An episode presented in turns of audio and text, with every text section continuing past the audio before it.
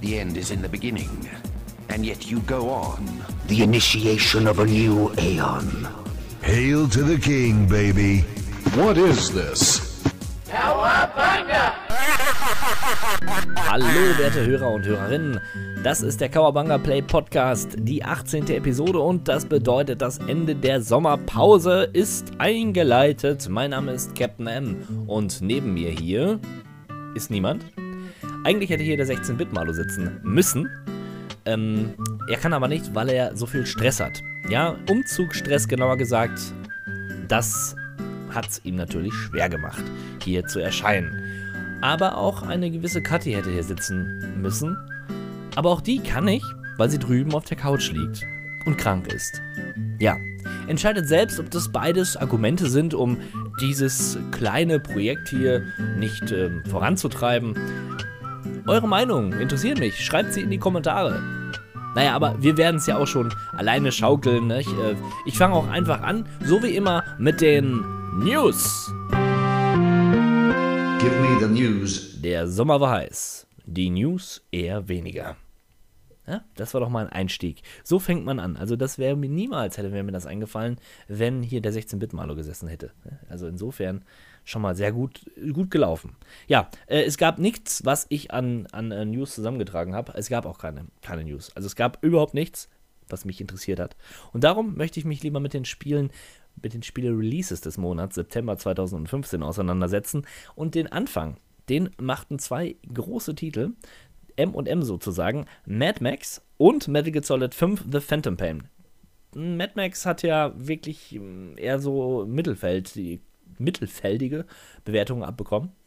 Und das erklärte sich mit der Open World. Aber wir fangen nochmal vorne an. Mad Max, ein Open World Action Adventure, wie man sie derzeit ja sehr häufig findet und wo ich sage, eigentlich ist es genau mein Genre.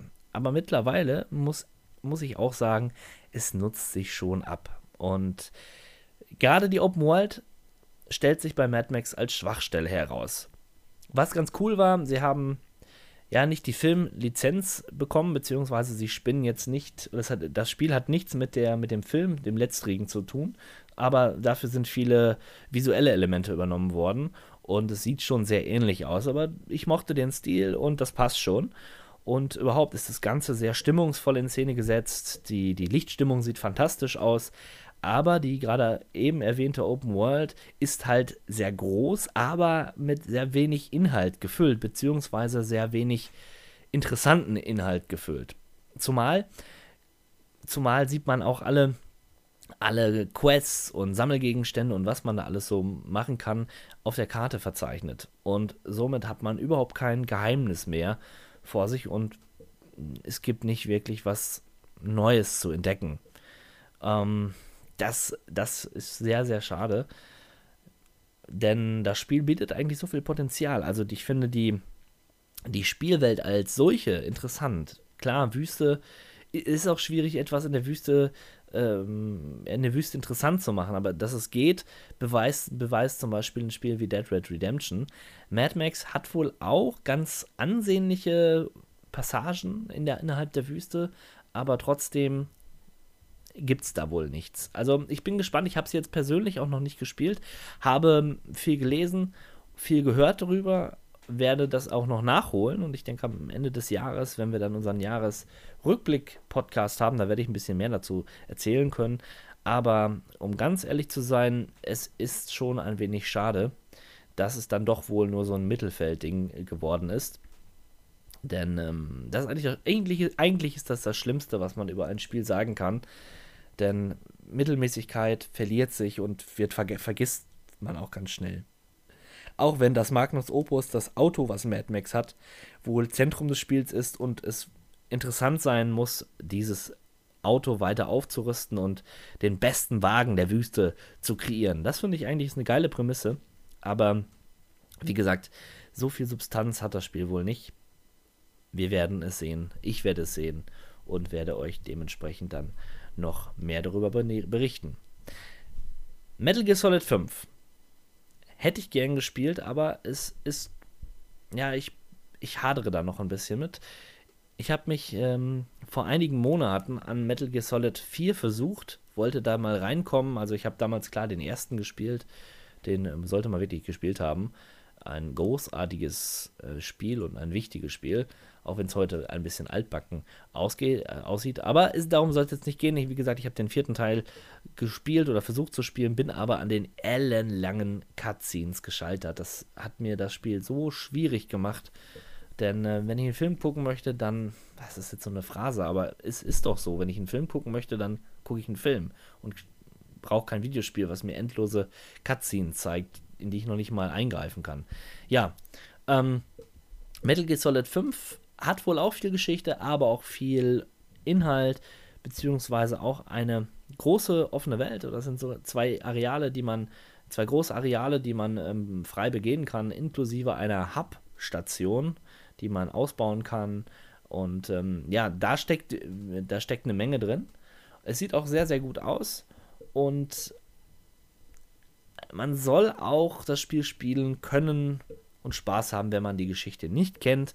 Aber es macht natürlich Sinn, die Geschichte zu kennen. Aber ich habe ehrlich gesagt auch nicht so die, das Interesse an der Geschichte, auch wenn ich die Themen teilweise sehr interessant finde, weil sie ja doch schon eine gewisse Ernsthaftigkeit haben und ähm, mal ein bisschen über den Tellerrand blicken und auch mal, nein, oder beziehungsweise Themen anfassen, die ein bisschen brisant sind. Also ich nehme jetzt mal dieses Kindersoldatenbeispiel, was ja allzu gerne genannt wird, aber es stimmt. Ähm, ist ein Thema, was man auch durchaus mal in einem Videospiel gut verarbeiten kann. Warum nicht? Warum nicht? Ja, ähm, mal sehen. Ich hoffe, dass das vielleicht an anderer Stelle jemand spielen kann und uns hier ein bisschen was dazu erzählen kann. Zu, den Fach, zu der Fachpresse kann ich sagen, das Spiel kam sehr gut an, aber ähm, man sollte sich, wie gesagt, ja immer, wie ich oftmals sage, immer selbst ein Bild machen. Gespielt habe ich allerdings das am 2. Dezember erschienene Grow Home, beziehungsweise ich habe es für den PC gespielt, da ist es für die PS4. Ähm, ist so ein kleiner, naja, ist es kein Indie-Titel, sondern es ist so ein, ein Projekt von Ubisoft oder, oder, ein Teil von Ubisofts äh, Team. Das ist so ein, ich muss irgendwie mit Fördergeldern zusammenhängen, ähm, die durften das dann produzieren. Das ist ein ganz kleines Spiel. Man ist ein Roboter und man muss versuchen, sich an einer Ranke herhoch zu hangeln und eine Welt an, zu erforschen. Ja. Ist ganz nett, sieht ganz nett aus, ähm, ist, hat mit Absicht so eine wackelige Steuerung und ist mit Absicht auch ähm, mit Bugs behaftet. Also, beziehungsweise, nein, das ist falsch, falsch ausgedrückt. Das Spiel ist sehr unfertig, fühlt sich sehr unfertig an, aber das soll auch so sein. Ähm, das ist Teil des Spaßes, denn man wackelt so durch die Gegend, man kann jede Gliedmaße bzw. jeden Arm des Roboters ähm, steuern und man muss sich dann so hoch hangeln. Ja, also jede Taste ein, eine, eine Arm und dann hält man sich an der Ranke fest und ähm, ja, versucht dann halt nach oben zu gelangen. Ich fand es nicht so toll, wie ich gehofft habe, es toll zu finden. Ähm, wurde da nicht warm, die Steuerung hat mich irgendwann genervt, ich bin ständig nach unten gefallen wieder und nee, ich kam und komme da nicht rein. Und ähm, ja, was soll, was soll ich noch mehr sagen? Grow Home hat viele, viele positive Stimmen bekommen, seitens Fachpresse, seitens Spielerschaft. Gab viele Leute, die das Spiel mögen. Ich mag es nicht. Ich könnte vielleicht auch nicht mögen Act auf Aggression. Das ist ein Strategiespiel, wo ich ähm, passen muss. Also so ein Kriegsgedöns, sage ich jetzt mal. Ähm, wie die Kollegen von, Rock, von den Rocket Beans immer so sagen. Schrecklich, dass ich das jetzt auch schon anfange. Was man so übernimmt, wenn man was konsumiert. Ja, egal. Beim nächsten Titel hoffe ich, dass ich den überhaupt aussprechen kann. Nobunangas Ambition. Sphere of Influence. Ist auch ein Strategiespiel eher ähm, wie Total War, die äh, Rom, die Total War-Reihe und ähm, epische Schlachten, beziehungsweise große Schlachten mit, mit äh, Einheiten. Und ja, mehr möchte ich dazu nicht sagen. Duncan Romper, Another Episode, Ultra Despair Girls für die PS Vita. Duncan Romper würde ich gern spielen. Das ist eine Visual Novel für die Handhelds von Sony. Und ähm, ich bin sehr gespannt, auf auf die Teile, die ich noch nachholen werde. Also es ist wohl so, dass es die Grundprämisse immer ist, dass man, ähm, dass man in einer Schule ist oder im Internat oder auf jeden Fall irgendwo, wo man nicht weg kann und es Morde gibt. Und ist so eine Art Spielshow auch. Also man muss versuchen, den Mordmörder zu ermitteln und aufpassen, dass man selbst nicht ermordet wird. Ich hoffe, das habe ich jetzt richtig erklärt. Das ist nämlich so, so ein ähm, Japano-Spiel, sehr, sehr abgedreht. Und es gibt da richtige Experten, die sich damit auseinandersetzen.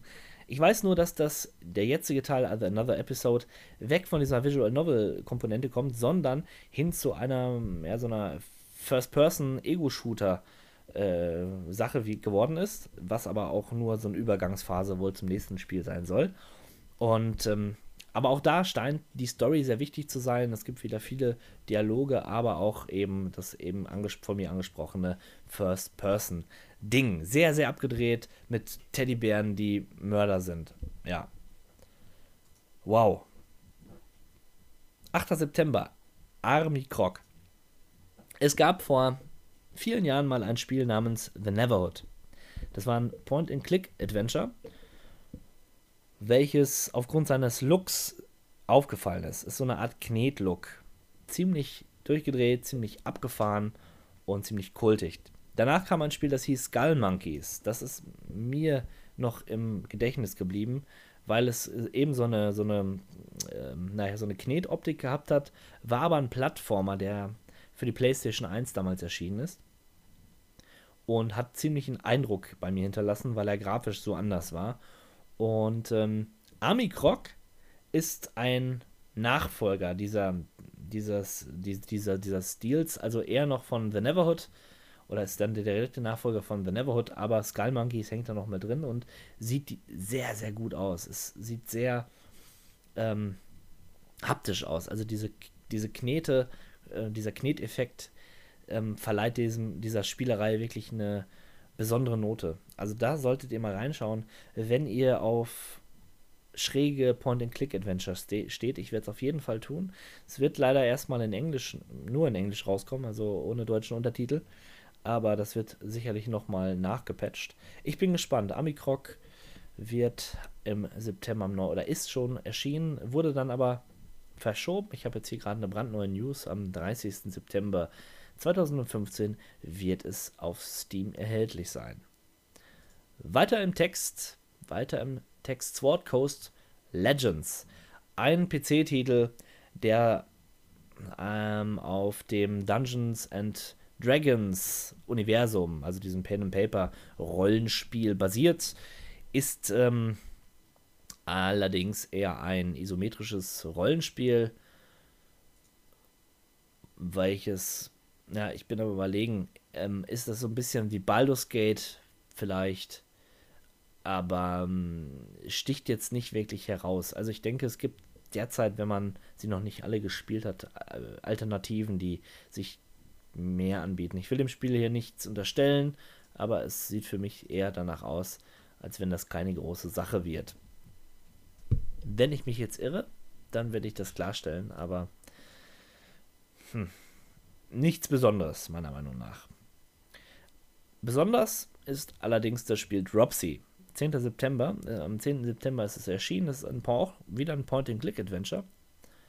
Und ähm, man spielt dort einen depressiven Clown. Der traurige Clown, der durch die Welt geht und es soll tatsächlich tragisch, traurig, komisch sein. Es sieht sehr, sehr, sehr schräg aus. Und ja, ein bisschen unheimlich. Es hat so einen 8 beziehungsweise 16-Bit Retro-Look, so ein Pixel-Look, aber sieht trotzdem sehr ansprechend designt aus. Alles ein bisschen spooky, wie man so neudeutsch sagt. Und der Clown sieht auch merkwürdig aus. Er ist sehr dick, er hat keine Haare, der Mund ist extrem rot, geschminkt und groß. Ähm, was soll ich sagen? Es hat, hat gute Kritiken bekommen und ist auf jeden Fall für Leute empfehlenswert, die auf sehr schrägen, sehr schräge Point-and-Click oder Adventures im Allgemeinen stehen. Ähm, und die Indie-Szene da an der Stelle auch unterstützen wollen. Also es ist auch nicht teuer, kostet irgendwie 9,99 Euro bei Steam jetzt schon und ist auch in sämtlichen Sprachen untersetzt, äh, untersetzt vor allen Dingen, der untersetzte Clown, übersetzt, unter anderem auch Deutsch. Und ähm, ja, da werde ich auf jeden Fall auch mal reinschauen. 11. September, da vielleicht das Highlight für alle Nintendo-Fans. Darauf habt ihr doch gewartet, der Super Mario Maker. Nein, der soll wirklich toll sein. Man hat ein Tool, um seine eigenen Super Mario-Levels zu machen. Daraus, hat, darauf hat man eine, man hat Zugriff auf zig Super Mario-Spiele und deren Items und Optik und kann sich das zusammenbasteln, wie man möchte, kann seine Levels auch mit anderen Spielern tauschen und Futter, Futter, Futter für alle Super Mario-Fans, die noch den klassischen Super Mario, das heißt den 2D Super Mario, mögen. Und hätte ich eine Wii U, hätte ich eine Wii U, hätte ich, es, hätte ich das Ding, hätte ich das Ding mir schon längst gekauft. Sehr, sehr, sehr cool. Und sieht einfach zu bedienen aus. Ist es wirklich, denke ich wohl auch. Also so per Drag and Drop könnt ihr die, die Levels euch zusammenbauen und die Gegner reinsetzen. Ihr könnt eigene Sprachsamples reinbringen. Ganz einfach und schnell zu erlernen. Ich denke, um gute, wirklich gute Levels zu bauen, da braucht man schon viel Zeit und Erfahrung. Man, denn man stellt sich das immer so leicht vor, ja, stelle ich hier mal Gegner hin und da mal einen Gegner hin und fertig ist ein tolles Level. Das wird sicherlich ein bisschen ähm, Einarbeitungszeit bedürfen, aber ich denke, diese, die, die Hemmschwelle, da überhaupt sich mal dran zu wagen, ist sehr, sehr, sehr gering bis gar nicht vorhanden, weil es, so wie ich das gesehen habe, äußerst intuitiv funktioniert. Apropos Intuition, Forza, Motorsport 6, ne, da würde ich erstmal sagen, boah, absolut nee. Aber auch nur, weil ich kein Rennspielfreund bin. Möchte ich nicht viel zu sagen, kann ich auch nicht. NHL 16, gleicher Fall. Eishockey. Ja, wenn jetzt der 16-Bit-Malo hier gewesen wäre, hätte er vielleicht was dazu sagen können, vielleicht auch nicht. Shit happens. Ihr hört diesen Podcast nicht, weil wir so große Sportfreunde sind. Denke ich doch, zumindest. Ja, Pro Evolution Soccer 2016. Ohne Worte. Age of Space. Age of Space. Kurze, äh, kurz drüber nachdenken.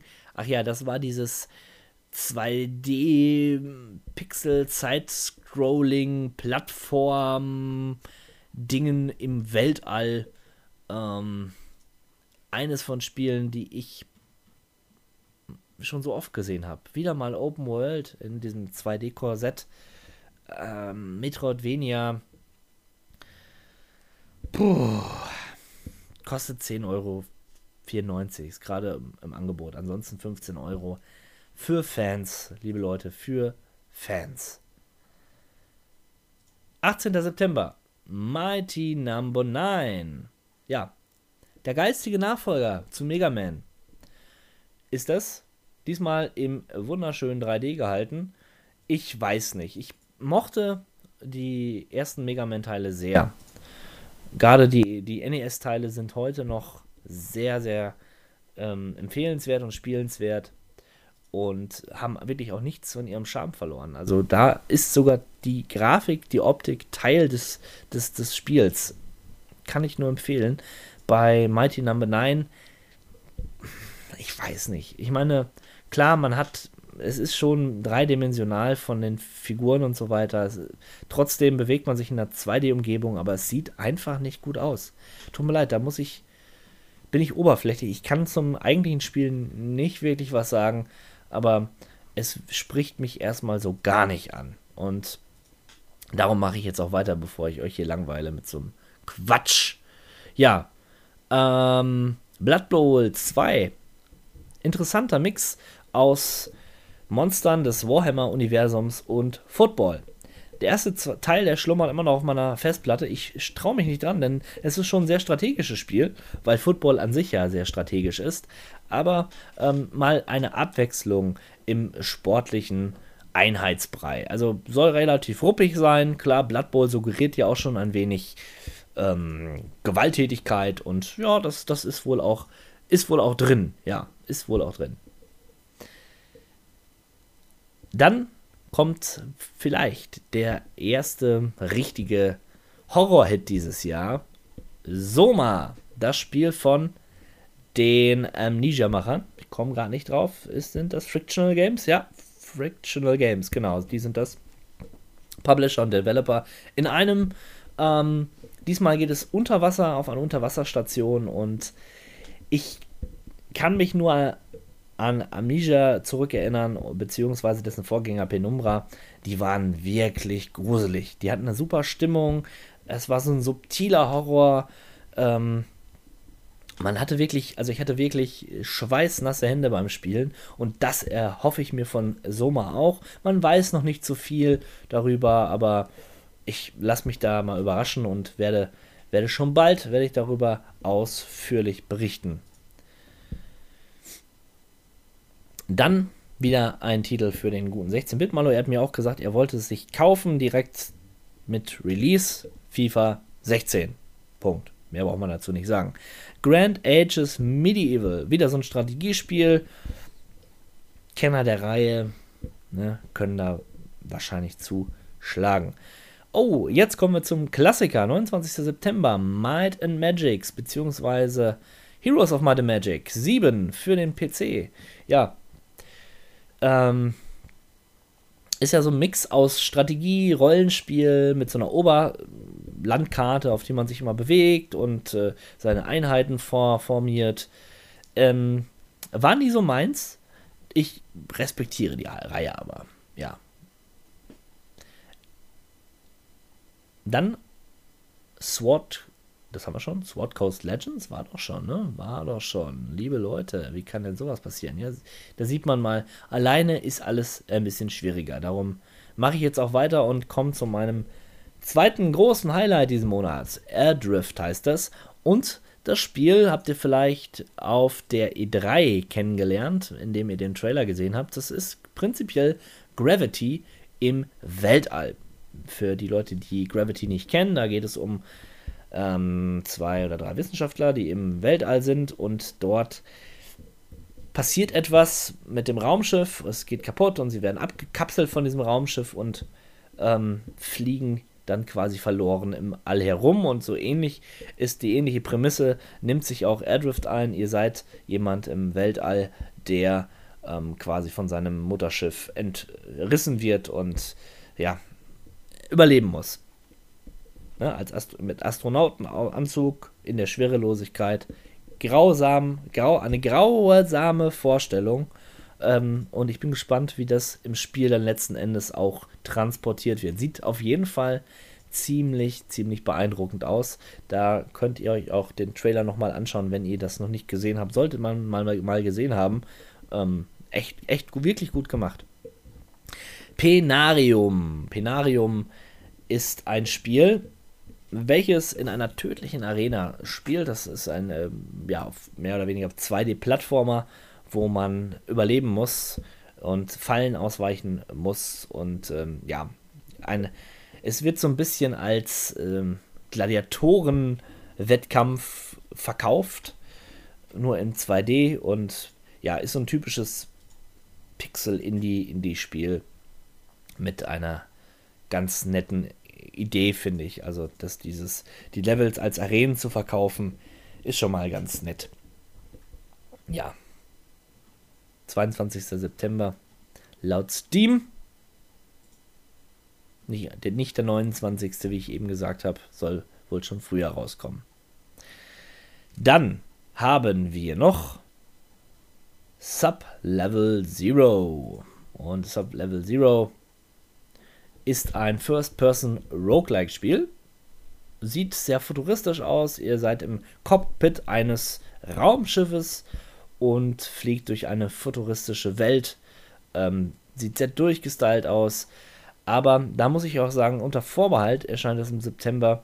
Es ist erstmal nur angekündigt. Es könnte aber sein, dass das noch im Oktober verschoben wird. Und somit wird dann nächsten Monat das ein oder andere Wort nochmal dazu fallen, wenn es denn so sein sollte. Ja, damit bin ich an der Stelle schon mal durch. Ähm, mein Highlight, wie gesagt, Airdrift und Soma, Mad Max und Metal Gear Solid werde ich mir nochmal genauer anschauen und Amikroc und Dropsy auch. Ja, das könnte euch dann beim nächsten Mal erwarten, oder eines davon könnt ihr euch beim nächsten Mal erwarten, mal sehen, was ich so schaffe. Jetzt habe ich erstmal einen kleinen Bericht für euch vorbereitet und danach sehen wir oder hören wir uns wieder. Bis gleich. Hinter den verschlossenen Türen diverser Entwicklerstudios geschieht es durchaus, dass Projekte auf halber Strecke oder an einem anderen Punkt ihrer Entstehung versacken und die Entwicklung eingestellt wird. Wir von Kawabanga Play haben ein Herz für die unvollendeten, die fallen gelassenen und vergessenen Werke der Gaming-Geschichte.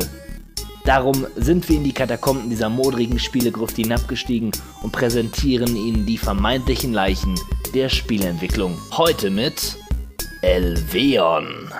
Das darmstädtische Entwicklerstudio, die Tentacle Studios, bekannt durch ihre GTR-Rennserie, war 2007 auf dem Börsenmarkt äußerst aktiv. Ja sogar so sehr, dass ihre Finanzen es zuließen, die Slowakei, genauer gesagt nach Bratislava, zu expandieren, um dort ein weiteres Studio zu gründen.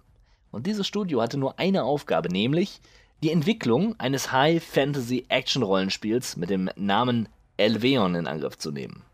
Ja, zunächst sah das Ganze auch äußerst vielversprechend aus, wie der gut achtminütige in der damals totschicken Unreal 3 erstellte Trailer eindrücklich dokumentiert.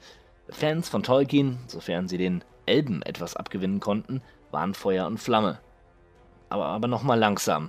Laut den Entwicklern erwartet den Spieler bzw. Spielerin folgendes. Ähm, Elvion bedeutet so viel wie das Buch der Elben und basiert auf einer umfassenden Fantasy-Saga, die zurückreicht in die Zeit des Aufstiegs der elbischen Hochkultur. Fest eingebunden in die Story durchläuft ihr als charismatischer Held dieses Epos eine freie Entwicklung, die ihr selbst bestimmen könnt. Euer Ziel die Erfüllung der Prophezeiung um die Befreiung der Stadt Nimata könnt ihr nur als mächtigster Krieger Naons erfüllen, denn diese Aufgabe ist eigentlich einem Gott bestimmt. Nun gut, nun gut. Das waren jetzt die Stimmen der Entwickler. Mal sehen, was die damalige Fachpresse so geschrieben hat. Ja, die PC Action schrieb beispielsweise, schon in den wenigen veröffentlichten Trailern lässt sich erahnen, dass Elveon ein ganz neues Kapitel des Action-Rollenspiels aufschlagen wird. Das Kampfsystem ist hervorragend. Man kann aus über 100 verschiedenen Waffen wählen Bögen, Schwerter, aber auch Stabwaffen wie Speere. Es gibt auch viele verschiedene Methoden anzugreifen. Außerdem ist das Ganze sehr realistisch gehalten. So kann man zum Beispiel mit einem Stab nicht auf engem Raum kämpfen, da man immer gegen die Wand haut. Die Flugbahn der Pfeile ist ebenfalls realistisch. Man muss die Flugbahn perfekt berechnen, um zu treffen. Der Sound ist ebenfalls einzigartig. Die Entwickler haben sich eine eigene Elbensprache einfallen lassen und der Soundtrack verleiht dem Ganzen die, auch die nötige Spur Dramatik. Ja, da war der Autor der PC Action sehr euphorisch. Und ehrlich gesagt, wer konnte ihm widersprechen? Das Spiel sah für seine Zeit toll aus, es hatte eine riesige offene Spielwelt, es bot jede Menge Möglichkeiten, seinen Charakter zu individualisieren und seinen Charakter zu formen. Was wollte man mehr oder wer wollte mehr?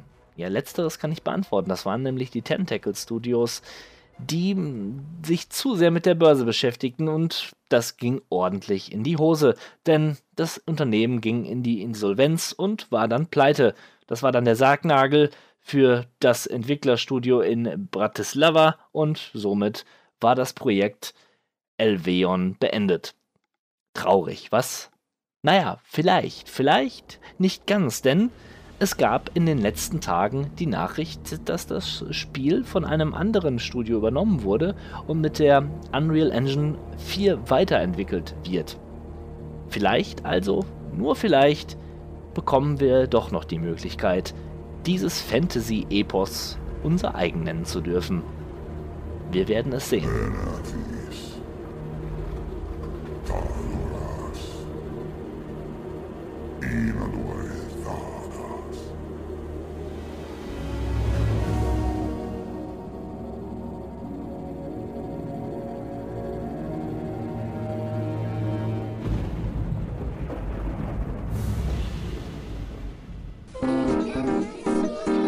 Talk to me, oh talk to me, talk to me, oh talk. So, da bin ich wieder mit einem Talk to Me, das vielleicht das traurigste Talk to Me in der Geschichte von Kawabanga Play werden könnte, denn ich bin ganz alleine, ich habe niemanden zum Sprechen. Aber wenn ich jetzt so darüber nachdenke, es hat auch was für sich, ne? ich kann mich jetzt hier völlig auslassen, verbal gesehen. Ich kann meinen Gedanken Raum geben, ohne dass mir jemand zwischenredet oder irgendwie frech wird. Was kommt ja auch öfters mal vor hier. Durchaus. Ähm, hat alles immer zwei Seiten, schließe ich daraus. Und ich habe mir auch ein schönes Thema überlegt. Ich habe nämlich eine Menge gespielt im Sommer. Ja, tagsüber, als es so warm war, blieb der Rechner immer aus, aber die Nacht, die Nacht, die gehörte den Games. Und da habe ich unter anderem The Vanishing of Ethan Carter gespielt. Ihr erinnert euch vielleicht an das Spiel. Das ist nämlich das Spiel, was so unfassbar schön aussieht, was so unfassbar realistisch aussieht, denn die haben da so eine neue Technik entwickelt, wo sie Natur abgefilmt haben und die dann ins 3D-Modell übertragen haben. Keine Ahnung, wie das jetzt technisch genau funktionierte, aber es sieht wirklich großartig aus und ähm, also ich war wirklich baff, als ich das gesehen habe, wie schön dieses Spiel ist. Vielleicht nochmal hier als kleinen Hinweis, da ist jetzt ein Patch herausgekommen, der das Spiel nochmals schöner machen soll. Also DirectX 12 kompatibel und so einige Einstellungen, die dann das Ganze nochmal aufpolieren. Exzellent, ähm, kann man nicht zu sagen. Ich habe es allerdings mit diesem Patch noch nicht ausprobiert. Es gibt aber eine, eine Screenshot-Galerie von Kawabanga Play, die ich schon hochgeladen habe. Die werde ich mal an der Stelle verlinken. Leider muss ich dazu sagen, hat es bei mir so ein paar Mikroruckler gegeben, trotz dessen, dass meine Hardware das Spiel eigentlich locker hätte packen müssen. Es ist, hat auch nicht besonders hohe Hardware-Anforderungen, zumindest laut Papier, aber irgendwas ähm, hat da nicht so funktioniert. Trotzdem konnte ich das Spiel irgendwann spielen, denn ich habe mich dann einfach dran gewöhnt. Es sieht einfach, sieht aber einfach wunderschön aus. Aber nochmal ganz, ganz äh, vorne angefangen. Es ist ein Adventure-Spiel, es ist ein First-Person-Adventure-Spiel und wir nehmen dort die Rolle des Detektiven, Detektiv Paul Paspero ein, der ähm, so eine Art Star-Detektiv ist und vor allen Dingen übersinnliche Fähigkeiten hat. Und er bekommt eines Tages einen Brief von einem Jungen namens Ethan Carter, der ihn um Hilfe bittet und sagt, sein Leben, also das Leben des Jungen, sei bedroht und ähm, er wünsche sich die Hilfe von dem Superdetektiv. Ja, und weil der so super ist, der reist er auch direkt zum Ort des Jungen, zum äh, Wohnort des Jungen namens, ein Ort namens Red Creek Valley. Und da beginnt das Spiel dann einfach. Und wir können dieses Red Creek Valley frei begehen es hat sicherlich eine, einen linearen Aufbau. Wir werden schon von, es gibt schon Anfang und ein Ende und es ist auch eine Linie prinzipiell, die man so abgeht, aber trotzdem haben wir innerhalb dieser Linie jederzeit die Möglichkeit, links, rechts, hinten, vorne zu gehen und können auch an alte Orte wieder zurückgehen. Das fühlt sich schon sehr frei an und macht Spaß. Erreicht meiner Meinung nach aber nicht die Größe eines beispielsweise die Esthers, denn es ist schon mehr Adventure drin als bei so einem typischen, und das meine ich nicht negativ, typischen Walking Simulator. Ähm, denn es hat halt dieses, dieses ähm, Gimmick des, des Übersinnlichen, also der übersinnlichen Fähigkeit. Läuft nämlich so ab, man sammelt da Indizien und ähm, mit jedem Indiz bekommt man eine Visualisierung eines Tathergangs, ja, und wir müssen dann nur noch sagen, das ist passiert, dann ist das passiert, dann ist das passiert, und wenn wir das zusammengefügt haben, ergibt sich so eine, eine Geschichte und es wird, wird klar, was da passiert ist. Und so, Ort, so geht man halt von Tatort zu Tatort ab.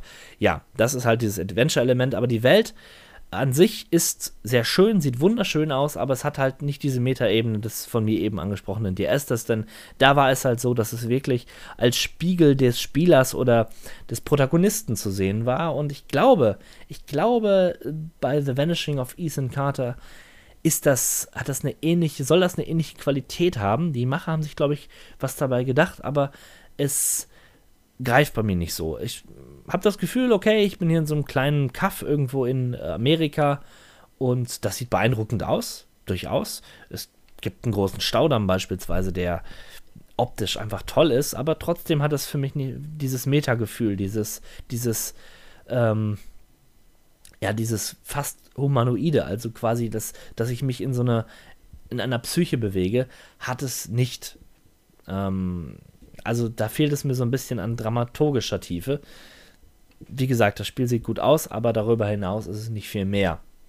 Ähm, die, das Adventure-Element ist ja verbunden mit der Geschichte, die erzählt wird. Die ist gut, ähm, aber, nicht, aber nicht sehr gut. Also am Ende, ich will, werde jetzt hier nicht spoilern, keine Angst, aber da habe ich gedacht, ja, okay, kann man machen. habe ich wieder vergessen. Ich habe mich gestern in äh, Vorbereitung des Podcastes nochmal mental ähm, damit auseinandergesetzt und mir fiel das nicht auf Anhieb ein, was da passiert ist. Da musste ich echt dreimal drüber nachdenken und das ist kein gutes Zeichen, denn so lange ist das noch nicht her, dass ich dieses Spiel gespielt habe. Ähm, schön ist allerdings, dass es so Nebenschauplätze gibt, die man entdecken kann, wo dann so kleine Mystery-Geschichten erzählt werden, ähm, die auch sogar in Verbindung mit dem Ende des Spiels Sinn machen. Und da wird auch eine, einiges klarer, aber ich finde, die haben nochmal mehr Atmosphäre die, ähm, die halten diesen Mystery-Touch da nochmal so ein bisschen aufrecht oder geben dem so ein bisschen Mystery-Feeling, äh, Gefühl, ja. Ähm, und ich habe mich gerne in, in, dieser, in der Welt bewegt, trotz der, der, der, der eben von mir genannten technischen Schwächen auch, die das Spiel hat. Na, also dieses Framerate-Ding, also es würde mich mal interessieren, ob das noch andere Leute so haben ähm, habe ich das Spiel sehr genossen und ich habe es ungefähr drei bis vier Stunden gespielt. Also nach vier Stunden hatte ich dann auch wirklich alles entdeckt, was man entdecken kann. Ähm, ich könnte mir auch nochmal vorstellen, jetzt durch diesen von mir eben erwähnten Patch, dass ich mir das Ganze nochmal anschaue und ähm, einfach nochmal ein bisschen spazieren gehe in dieser Welt und mir die anschaue. Aber ich glaube, so verlieren lange drin verlieren, wie ich es beim DS da getan habe. Ich muss das Spiel einfach erwähnen, weil irgendwie, irgendwie setze ich sie schon gleich. Zumindest was diesen, diesen, ähm, diesen, diesen Spaziergangs-Simulationsaspekt hat, was einfach da gegeben ist. Ne? Man muss, die Leute regen sich halt immer auf, oh, Walking Simulator, das wird dem Spiel nicht gerecht, bla bla bla. Ähm, was ist denn daran so schlimm? Also wenn ein, wenn einem, wenn ein Spiel es schaffen kann, dass ich dass ich wie beim wirklichen Spazierengehen äh, meine Gedanken fallen lassen kann und mich in das Spiel hineinprojiziere und es genießen kann, was ich da sehe, da ist ja nichts Verwerfliches dran und nichts Schlimmes dran. Trotzdem hat das immer so einen, so einen negativen Ruf. Ich finde auch, dass das durchaus was Intellektuelles haben kann, wenn man das auch mal ankreiden möchte. Ähm, denn man, ja, wie gesagt, diese Interpretationsebene, die kann soll, und sollte schon gegeben sein, wenn man sich da ein bisschen tiefer mit beschäftigt. Man kann das Spiel auch einfach spielen und Spaß haben mit der, mit der Abenteuergeschichte, die man da erlebt. Ist ja auch nichts Verwerfliches dran, würde ich auch sagen. Macht, ist ja auch gut. Und äh, dann kann es auch schon nach drei Stunden vorbei sein. Ich werde es, glaube ich, noch ein oder zwei Stunden länger treiben und mir das nochmal anschauen. Ja, das war The Vanishing of Ethan Carter. Und ähm, dann komme ich zum Klassiker, den ich gespielt habe. Die, die Rede ist von Phantasmagoria, einem in den 90er Jahren gemachten Point-and-Click-Spiel mit, und da sind wir wieder bei Technik, der damaligen ähm, sehr beeindruckenden Technik der, des äh, Spielfilms in einem Adventure, also so richtige Bluescreen-Modelle oder Bluescreen-Aufnahmen sind da, haben da stattgefunden und echte Schauspieler haben quasi die Rolle von Computerspielfiguren eingenommen und man konnte sie auch bewegen und man kann da komp kombinieren und so weiter. Aber das Spiel ist im Kern wirklich ein Horrorspiel äh, mit einem unfassbar hohen Trash-Faktor. Ich weiß nicht, ob der damals schon so gewollt war, aber ich vermute es fast schon, denn es ist wahnsinnig schlecht. Also die Schauspieler sind unglaublich schlecht.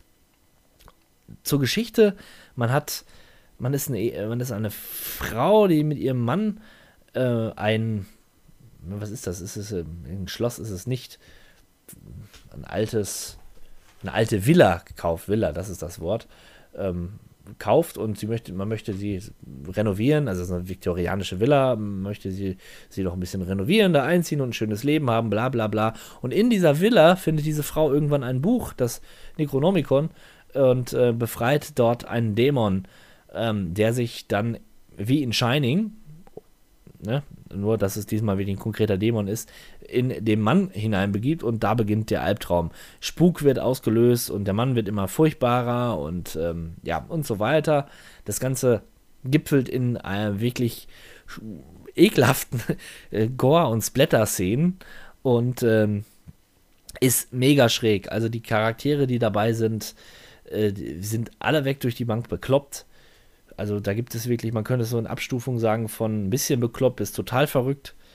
Und äh, es ist, es hat sogar, es hat mich sogar an manchen Stellen äh, gegruselt, weil dieses Spiel wirklich so unangenehm ist in seiner Spielweise. Ähm, dann lacht man aber auch wieder, weil, es, weil die Dialoge so schräg laufen. Ähm, ich muss dazu sagen, ich hatte mir einen Deutsch-Patch draufgezogen, was man vielleicht auch empfehlen kann, weil dieser Patch äh, ist nicht komplett deutsch, also es wechselt manchmal zwischen ähm, deutscher Synchro und englischer Synchro. Ja, Synchro ist es ja dann nicht, dann ist es ja der Originalton. Die deutsche Synchro ist natürlich noch mal schlechter als der Originalton. Meine Güte. Also diese Sprecher konnten wirklich nichts, aber die englischen Schauspieler sind auch nicht viel besser. Ähm, ja, ich weiß gar nicht, was ich, was ich noch dazu erzählen kann. Ähm, die Rätsel sind aus heutiger Sicht nicht besonders schwer, aber auch nicht besonders leicht. Also das, man, kann, man kann es auch so spielen. Ich würde aber empfehlen, aufgrund dessen, dass das, das Rätsel nicht wirklich originell ist und nicht besonders viel Spaß macht, da tatsächlich zur Komplettlösung zu greifen.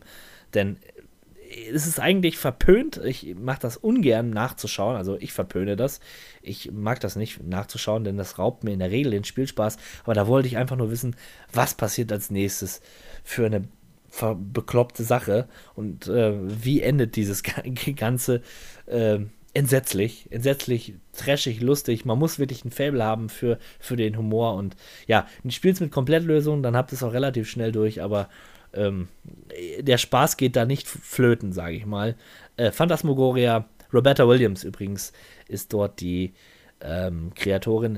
Äh, ich glaube, ich glaube, das ist, das ist die von Sierra. Das ist Sierra, genau, Sierra hat es gemacht. Die Sierra Adventures. Ja, ist auch nur so ein äh, Fakt am Rande gewesen, aber wie gesagt, Phantasmagoria für alle Horror-Trash-Fans und äh, Leute, die ein bisschen was mit Adventure anfangen können. Ein wahrer Genuss. Übrigens, der deutsche Titel lautet: Beten Sie, dass es nur ein Albtraum ist.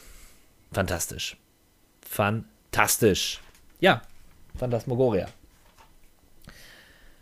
Einen aktuellen Titel habe ich gespielt im Sommer. Das Sommerspiel schlechthin. Ihr kennt es. Ich werde auch nicht viel drüber reden, aber ich möchte es erwähnen. Rocket League kurz umgesagt, Autofahren, nein, Fußball spielen mit Autos. So, mehr gibt es eigentlich nicht zu sagen. Ähm, ist ja, hat man ja wirklich, wenn man, wenn man mal das Netz angemacht hat und auf irgendeiner Internet, äh, irgendeiner Videospielseite gewesen ist, wird man um Rocket League nicht drum herum gekommen sein. Ähm, Fußball mit Autos. Es macht Spaß, es macht wirklich viel Spaß. Ähm, ich bin gespannt, wie lange sich das Konzept halten kann. Denn ich kann mir gut vorstellen, dass das so im E-Sport-Bereich auch äh, versucht, Füße zu, Wurzeln zu schlagen und ähm, Füße zu fassen, wollte ich erst sagen. Wurzeln zu schlagen und dass es dort ähm, ja, dass es dort einfach ankommt. Ich bin gespannt, ob das so funktioniert oder eben nicht. Denn ich habe schon das Gefühl, natürlich kann man das Spiel beherrschen lernen und man hat auch durch das aus das Gefühl, dass, also ich habe zumindest das Gefühl, dass ich auch mal besser werde, aber es ist schon ein großer Glücksfaktor dabei. Also da kann man mir nicht sagen, ähm, dass man das so beherrschen kann. Naja, wer weiß, ich bin, ich bin da kein Profi. Auf jeden Fall ein kurzweiliger Spaß und ich will es ja noch auf dem, auf dem Kanal äh, spielen, aber da wurde mir schon gesagt, ja, das ist ja sowas von Mainstream. Also das kannst du ja nicht machen.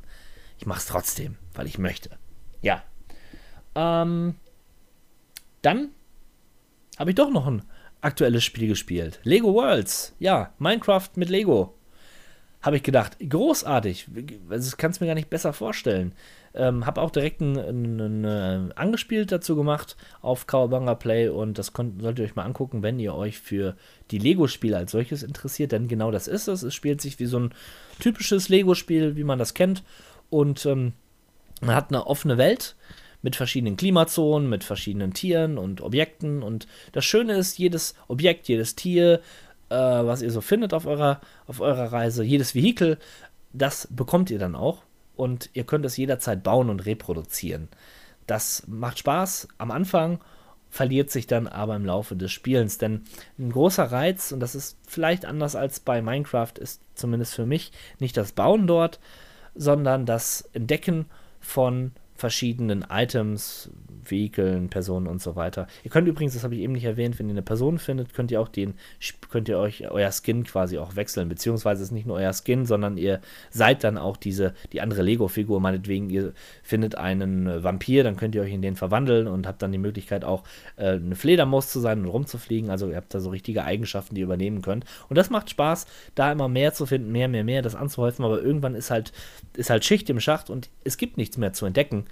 Und ja, es wird jetzt nachgepatcht. Ich warte jetzt allerdings, bis da noch mehr Content da ist. Aber es ist tatsächlich das Problem des Contents, was ich da eher sehe, um diesen Langspielspaß zu generieren, als es bei Minecraft der Fall ist, weil da passiert einfach so viel mit den Materialien, die man hat. Es gibt aber auch bei Lego einen Editor, den man verwenden kann. Ähm, ich bin aber per se nicht so der, der, der Bauer. Also bei Minecraft ist es, habe ich es getan, weil es so einfach war. Block auf Block kann jeder. Bei Lego, da hat man so viele Möglichkeiten. Sicherlich kann, können da bestimmte Leute ganz, ganz viel tun mit und äh, was bauen. Wenn Steam oder wenn sie es schaffen, einen, na, wie heißt das bei Steam, ähm, Workshop zu installieren, wo Spieler ihre Gebäude und so weiter zur freien Verfügung stellen können, dass man die sich quasi in sein Spiel in, implementieren kann dann kann ich mir vorstellen, dass, dass es nochmal einen besonderen Reiz hat. Aber bis dahin muss ich mal warten, was da noch so passiert. Auf jeden Fall passiert da, passiert da auch wohl schon ein wenig. Ich habe jetzt gesehen, es wurde ein Höhlen-Update geschaltet, also so große Höhlen wurden da innerhalb der Welt verteilt. Man findet da auch manchmal Schatztruhen, das ist ganz nett. Äh, unter Wasser passiert was, man soll sich unter Wasser was aufbauen können und und und. Da ist noch jede Menge Bewegung im Spiel, ist ja auch noch in der, in der Entwicklungsphase. Ähm, ihr könnt es aber schon spielen, Early Access, ihr wisst schon. Ähm, und ist auch nicht so teuer, ich glaube 15 Euro. Manchmal reduziert auf 10, je nachdem, was da für so eine Aktion ist auf Steam. Ähm, kann ich empfehlen, aber unter Vorbehalt. Ich denke, es muss sich erstmal ein bisschen beweisen. Und bin gespannt, was da noch passiert. Lego Worlds, ja. Ähm, Blick auf meine Liste verrät mir, und das ja, ich, das habe ich nicht vergessen, aber das, ähm, ja, das habe ich noch nicht durchgespielt und da schäme ich mich ein bisschen dafür. Die Rede ist von Aiko. Ja, ähm, Aiko für viele als eines der besten Spiele aller Zeiten gefeiert und ich verstehe auch die Faszination, die von dem Spiel ausgeht. Ähm, es spielt im, in dem Universum von, nee, Quatsch, es ist von den Machern von Shadow of the Colossus, das Spiel kam allerdings danach und Ico war halt das erste Spiel von Team Ico, die das entwickelt haben. Und es spielt in so einem Fantasy-Reich und man ist dort ein Junge, der aufgrund seiner Hörner, die ihm aus dem Kopf wachsen, verstoßen wird von seiner Gemeinschaft und in so einer Art, ja, so eine Art Ruine ähm, gebracht wird, um dort zu verenden oder was auch immer. Ich, Soweit bin ich jetzt noch nicht, um genau zu erfahren, was da, was da überhaupt los ist. Und ähm, man findet dann recht schnell ein Mädchen, was dort auch eingesperrt ist und man muss die mit diesem Mädchen versuchen zu entkommen. Und das Spiel hat eine sehr entschleunigte Art, ähm, sich zu präsentieren. Es gibt Kämpfe mit Schattenwesen, die meiner Meinung nach diese Atmosphäre zerstören. Sie sollen ähm, so einen Druck erzeugen, einen Zeitdruck, denn ihr müsst immer wieder Acht auf dieses Mädchen Acht geben. Wenn das Mädchen angegriffen wird, dann kann es sein, dass die, die Schatten sich äh, ihrem, nenne ich ihrem Körper bemächtigen, aber dass sie versuchen zu sich zu holen, indem sie sie durch den Boden ziehen. Und davor müsst ihr sie halt bewahren. Ihr müsst sie halt verteidigen vor diesen Schatten. Und äh, das nervt, das baut Druck auf an unnötiger Stelle, denn das Spiel ist im Kern, es ist ein, mh, naja, ich möchte nicht sagen, es ist schon ein Action-Adventure, es ist ein, ein Jump-and-Run. Elemente gibt es sehr viele, müsst gucken, äh, wie komme ich jetzt darüber. Puzzle-Elemente sind sehr viele da drin und wenn man da so schön am Puzzeln ist und gucken möchte, ja, wo geht's jetzt lang, wie mache ich das, dann stören diese Kämpfe mich einfach sehr. Ansonsten ähm, hat transportiert das Spiel nicht nur eine Entschleunigung, sondern auch eine Melancholie, die seinesgleichen sucht. Also es ist atmosphärisch wahnsinnig stark und da verstehe ich schon die Leute, die sagen, das ist so eines der besten Spiele, die vielleicht jemals gemacht wurden, weil diese Atmosphäre so einzigartig ist. Es ist auf jeden Fall eines der einzigartigsten Spiele, die ich, die ich persönlich je gespielt habe, äh, aufgrund seiner Atmosphäre. Und ähm, es strengt mich manchmal an und das ist nicht, das ist nicht die Atmosphäre. Ich, ich kann da gut mit, mit umgehen, mit diesem melancholischen Element und dieser Entschleunigung und so weiter. Aber es sind halt diese Kämpfe, die häufig auch zum Ableben führen, weil man nicht aufpasst und so nicht schnell genug ist. Und das, das stört mich und darum bin ich auch noch nicht mit dem Spiel ähm, so, habe ich das Spiel noch nicht so weit gespielt und habe es noch nicht vor allen Dingen nicht durchgespielt. Es, es geht aber auch nicht lang. Ich glaube, es sind sechs Stunden oder so, habe ich gelesen. Dann sollte man schon den Endscreen gesehen haben. Aber wie gesagt, da braucht man auch Muße für, um sich da hineinzubegeben. Wird nachgeholt, das auf jeden Fall. Eiko. Ja, kommen wir doch zu meinem persönlichen Highlight im Sommer. Trommelwirbel. Broken Age. Ja, Broken Age von Tim Schäfer. Das über Kickstarter finanzierte Spiel in zwei Teilen ist jetzt in ein ganzes gewandelt erhältlich. Ähm, kurz zur Geschichte: Wir spielen auf der einen Seite einen Jungen namens Shay, der auf einer Raumstation aufgewachsen ist, nachdem sein Heimatplanet zerstört wurde und von einem Computer betreut wird, der sich Mama nennt oder Mutter und diesen Jungen überbehütet. Es äh, bewahrt diesen Jungen vor jeglichen Gefahren.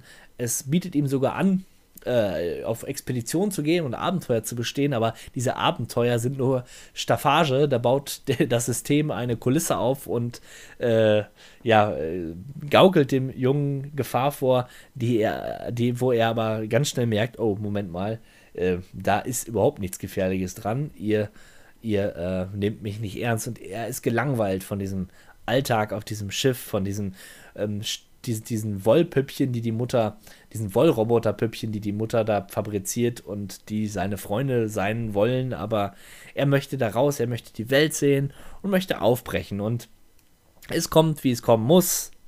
Es passiert etwas und er kommt heraus. Aber da wechsle ich an der Stelle lieber zu der guten Wella, das ist nämlich die zweite Partei auf der Seite, ist ein Mädchen, was in Zuckerdosendorf aufgewachsen ist. Und in diesem Dorf, und nicht nur in diesem Dorf, sondern in diesem Land, wo sie lebt, äh, ist es üblich, alle sieben Jahre eine Jungfrau zu opfern, um ein Monster namens Mok Choktra, hoffe, ich habe das richtig ausgesprochen, ähm, ja, als Speise zu dienen. Und die Leute freuen sich darauf. Das ist eine Euphorie, die äh, das ganze Land umspannt. Man freut sich. Es ist für die, die Mädchen, die da zur Auswahl stehen, äh, eine Ehre, verspeist zu werden. Nur die liebe Welle hat so Zweifel an der Richtigkeit, ähm, dass sie da verspeist wird. Was eigentlich auch logisch ist. Und äh, ja, auch das läuft nicht so, wie sich das die Gemeinde vorstellt. Und ich möchte nicht zu viel verraten. Ich, man kann zwischen beiden Parteien wechseln, jederzeit und muss Rätsel lösen. Recht klassische Rätsel. Und ich hatte ja gerade erwähnt, dass das Spiel in zwei Hälften geteilt wurde. Es gibt die eine Hälfte, wo äh, es quasi vor bis zum Umbruch der beiden Welten, sage ich mal, äh, ja, spielt. Ne? Also es passiert halt was und der Junge kommt vielleicht aus dem Raumschiff raus und das Mädchen entflieht vielleicht dem Monster. Wer weiß das schon so genau. Auf jeden Fall ähm, kommt es anders und da greift dann der zweite Teil, der wesentlich später erst erschienen ist als der erste und geht da in das andere über. Beim ersten Teil sind die Rätsel nicht besonders schwer, ähm, der Flow ist gut und was ich sagen kann, und das gilt für beide Teile, das Spiel ist echt witzig. Es gibt ja Adventures ich nenne jetzt mal die Delec als Beispiel, die auch sehr lustige Sachen haben, aber für mich persönlich gerade die Deponia-Reihe fand ich eher so, naja, äh, mm, oder auch Edna. Da war der Humor fast schon, ist meine persönliche Geschichte, ein wenig, fast ein wenig peinlich, weil er einfach nicht gezündet hat. Habe es neue Augen sah da ein bisschen anders aus, aber darum geht es hier nicht.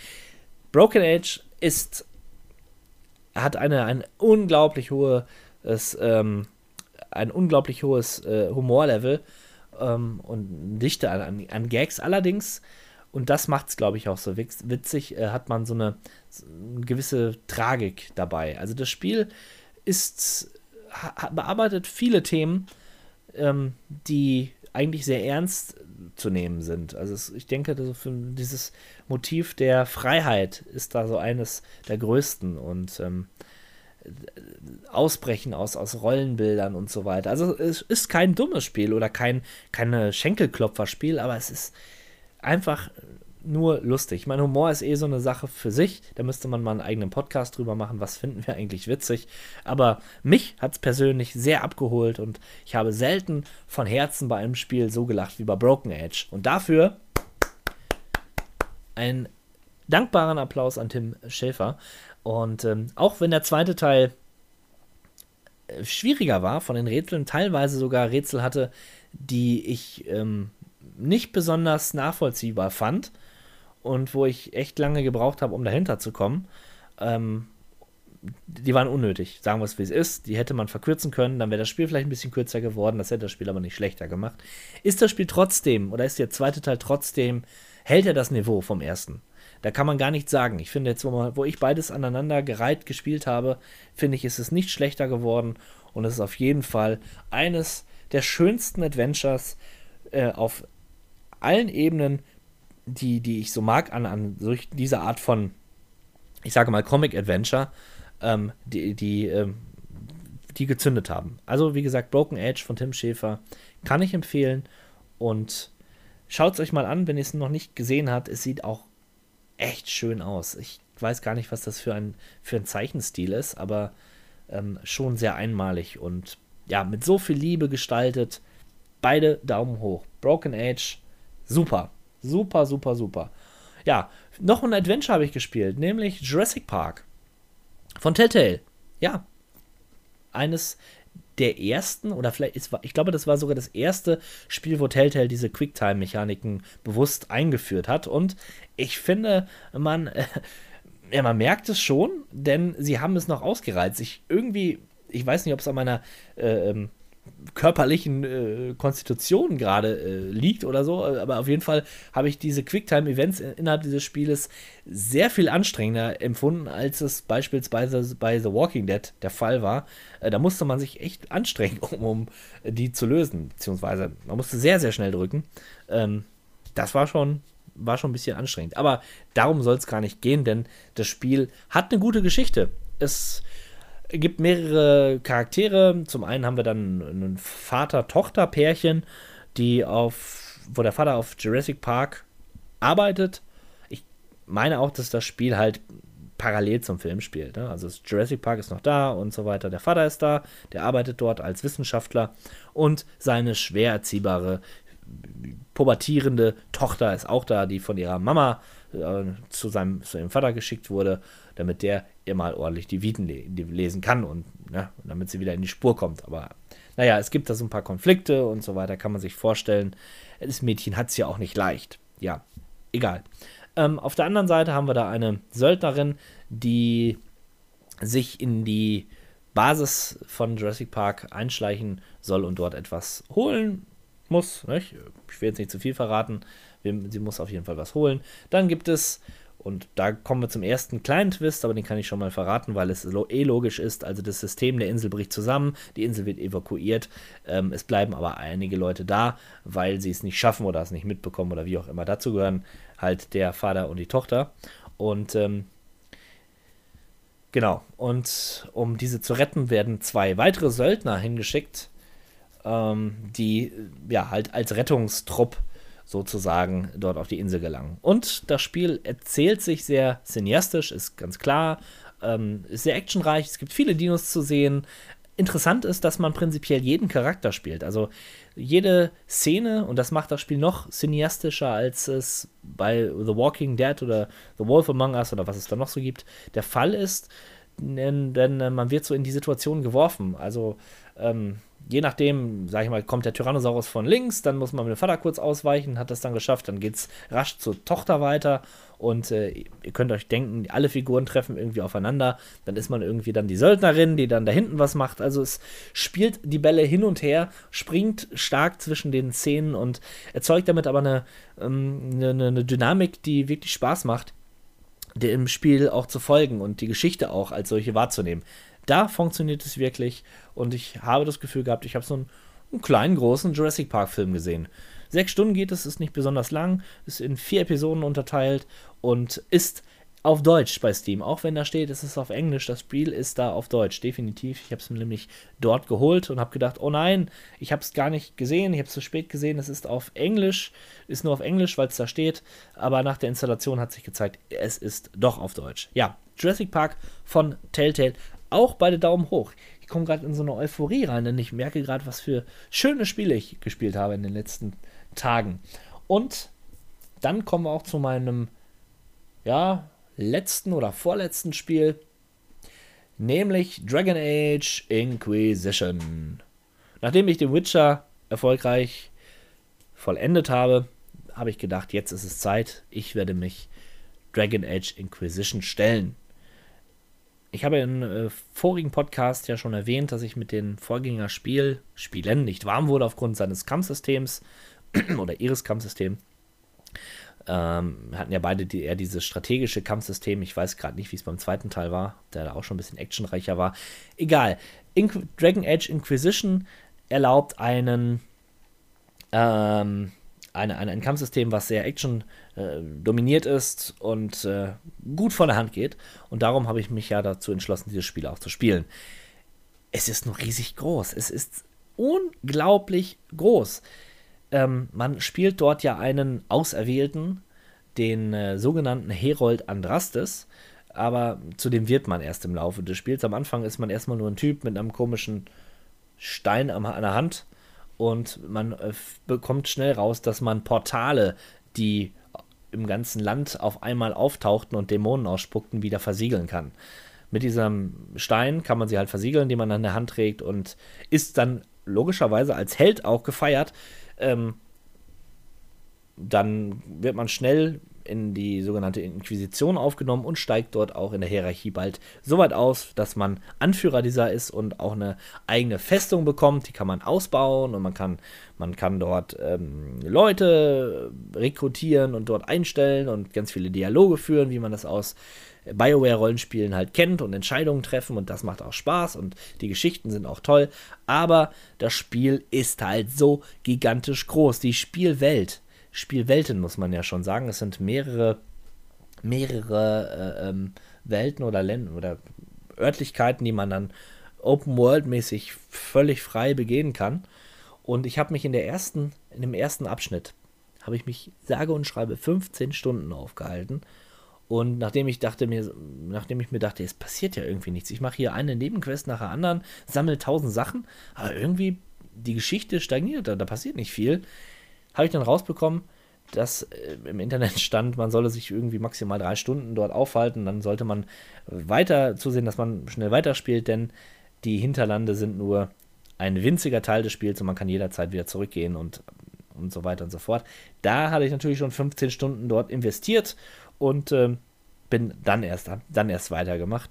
Aber bis dahin hatte ich auch noch wirklich viel Spaß, denn das Spiel bietet massig an Content. Also wirklich viel, viel äh, Content. Hat dann natürlich den Nachteil, dass es sehr beliebig wirkt, was man da äh, macht und tut. Ähm, trotzdem, ich habe meinen Spaß damit. Ich bin auch ein Sammler. Also ich sammle sehr gerne und sehr viel. Ähm, habe mich gar nicht mal so gestört, aber ich bin jetzt gerade an so einem Punkt, ich habe jetzt 30 Stunden gespielt, bin jetzt auch schon ein bisschen weiter in der Story, aber wo ich jetzt erstmal sage, ich brauche mal wieder eine Pause, denn es ist, es fühlt sich sehr anstrengend an mit der Zeit. Ein Witcher hat mich da doch mehr motivieren können, ähm, aufgrund seiner Geschichte tatsächlich am Ball zu bleiben. Bei Dragon Age hat man halt auch eine ganz lange Zeit, wo man einfach nur äh, durch die Gegend läuft und Sachen sammelt und questet und ähm, aber da auch ohne großen Gehalt questet, sage ich mal. So toll sind die Nebenquests jetzt nicht. Ähm, dass man, äh, ja, dass, dass es dann schon noch ein bisschen Langeweile aufkommen kann. Klar kann man wieder zurück zur Feste und in der Regel passiert da auch was, aber man möchte sich ja auch und man muss auch aufsteigen im Level, um ähm, dem Spiel äh, mit, mit möglicher Stärke entgegenzutreten und weiterzukommen. Ähm, ja, das ist ein bisschen schwierig, aber ich werde es auch weiterspielen. Ich würde nicht sagen, dass ich begeistert bin. Ich bin aber sehr angetan und freue mich, dass, es, dass ich endlich mal ein Dragon Age spiele und ich am Ball bleiben kann. Und aufgrund des Kampfsystems, was ich ja eben schon erwähnt habe, macht mir das auch wirklich viel Spaß. Denn äh, ich, es macht, es fühlt sich in der Truppe auch gut an. Ich kann auch jederzeit zwischen den einzelnen Truppenmitgliedern wechseln und die dann auch via Action äh, Kampfsystem spielen. Manchmal benutze ich sogar dieses Strategiesystem, kommt nicht so oft vor, aber ähm, so die Mischung finde ich gut. Das äh, hat mich schon überzeugt. Kurz nochmal drei Worte zur Optik. Ich finde ja, das Spiel sieht sehr schön aus, hat auch eine schöne Lichtstimmung und die, die ganze Architektur der Gebäude äh, sieht toll aus. Erinnert mich so ein bisschen an, äh, an Kingdom of Amalur, fällt mir gerade ein. Müsste ich jetzt nochmal nebeneinander sehen. Es ist so ein bisschen bunt. Äh, dieser Lollipop-Style äh, hat was. Ist nicht so schlecht. Also äh, vor allen Dingen auch ein gutes Kontrastprogramm zum vorigen Witcher. Da habe ich mal wieder was anderes für die Augen bekommen. Was allerdings echt nicht schön ist, sind die Figurenmodelle. Die sehen aus wie Plastik. Also wie Spielzeugfiguren. Nicht schön, aber gut. Lassen wir das. Das macht das Spiel jetzt nicht unbedingt schlechter, aber auch nicht besser.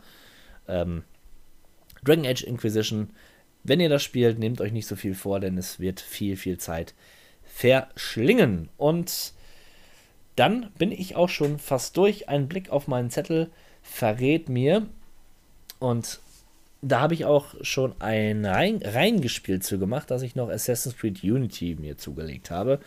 Und ja, Open World ist halt mein Thema. Ich habe so viele Open World Spiele gespielt in den letzten zwei oder drei Jahren, dass es mir mittlerweile doch ein bisschen zum Halse heraushängt. Habe ich gedacht, Assassin's Creed Unity ähm, habe ich mir geholt, weil ich es günstig bekommen habe und hatte noch diese Technikprobleme im, im Gedächtnis, die dann zu Spiele-Release wohl Thema waren. Da habe ich nichts von gemerkt, das, da könnt ihr euch auch überzeugen im Video. Allerdings leckt das Video ein wenig. Das liegt aber nicht an dem Spiel selbst, sondern tatsächlich an der Aufnahme.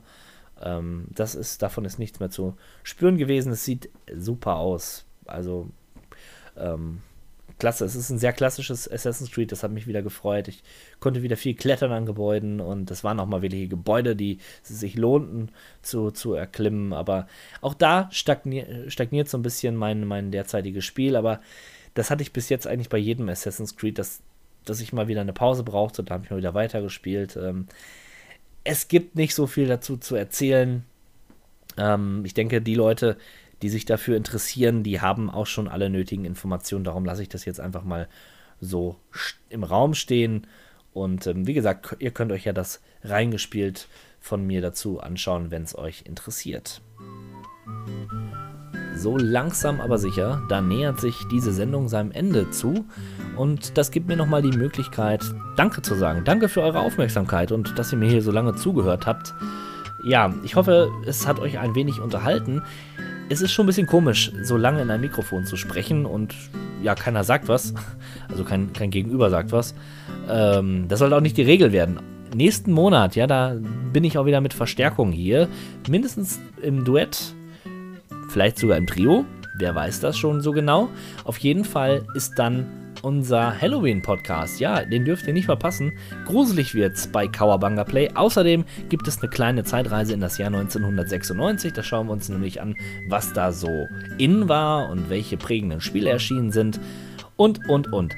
Ähm, außerdem nochmal ein kurzer Verweis auf unsere Homepage, die, die ihr auf jeden Fall besuchen solltet, wenn ihr diesen Podcast über andere Wege gefunden habt, vielleicht auf YouTube oder so. Die Homepage ist nämlich www.kauerbangaplay.wordpress.com. Da werden alle Artikel, Screenshot-Galerien und und und veröffentlicht. Auch der Podcast ist da, ist schön und einfach zu, zu finden, weil wir alles gegliedert haben. Ja, oder ihr liked uns bei Facebook, da kriegt ihr auch alle Informationen. Oder Twitter, bei Twitter sind wir auch vertreten. Aber alle anderen Kanäle, die wir so haben, sind auf unserer Homepage auch angezeigt. Würde mich freuen, wenn wir demnächst Zuwachs bekommen in der Kawamanga Playgemeinde. Die ist klein, aber, aber elitär. Tschüss, bis zum nächsten Mal. The end is in the beginning, and yet you go on. The initiation of a new aeon. Hail to the king, baby. What is this? Cowabunga!